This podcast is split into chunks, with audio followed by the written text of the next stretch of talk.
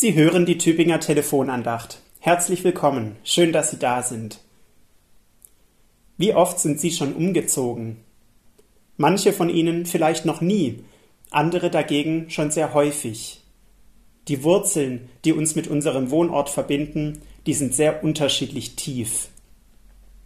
Für unseren Psalmvers heute ist diese Welt insgesamt so ein Ort, von dem wir wissen, wir sind nur vorübergehend hier. Die Losung aus Psalm 119 Ich bin ein Gast auf Erden. Was macht das mit mir, wenn ich weiß, ich werde irgendwann weiterziehen? Vorläufige Freundschaften nur nicht zu eng werden lassen, nicht zu viel dekorieren im Haus, nicht zu heimisch werden, denn es wird vergehen. So könnte der Abschiedsschmerz vielleicht schon im Voraus etwas kleiner gemacht werden. Und so rechnen wir vielleicht diesen Schmerz schon ins Ankommen mit ein. Einfach nicht so heimisch werden irgendwo, in Beziehungen oder an Orten, denn wer weiß, vielleicht ist ja all das nicht von Dauer. Es wird vergehen, ich werde weiterziehen.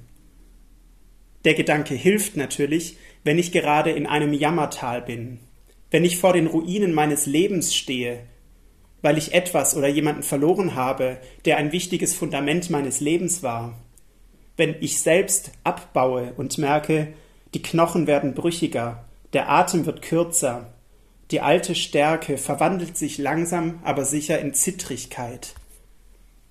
Alles, was wir hier haben auf Erden, ist vorläufig. Es wird vergehen, weniger werden, nachlassen. Dass der Schmerz vergeht, das ist gut. Dass auch Beziehungen enden, dass meine Kräfte schwinden, das ist aber umso schwerer zu hören. Ich bin ein Gast auf Erden. Aber ich darf mich daran festhalten, selbst wenn ich heute nur ein Gast bin, wenn alles ein Ende hat, am Ende ist da mehr. Auf mich wartet Unvergängliches, ein Leben ohne Falten, ohne nachlassende Energie, ohne Abschiede, ein Leben in einem Zuhause, mietfrei, ohne Sanierungsbedarf, ein Ort, an dem ich es mir endgültig bequem machen kann.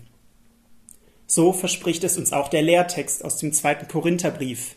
Da steht, denn wir wissen, wenn unser irdisches Haus, diese Hütte, abgebrochen wird, so haben wir einen Bau von Gott erbaut, ein Haus, nicht mit Händen gemacht, das ewig ist im Himmel mit dem Einrichten an diesem Ort, damit kann ich sogar heute schon anfangen.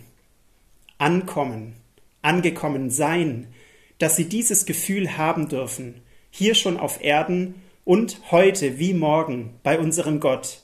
Dieses Gefühl, das wünscht Ihnen Fabian Kunze, Ihr Pfarrer in Ofterdingen.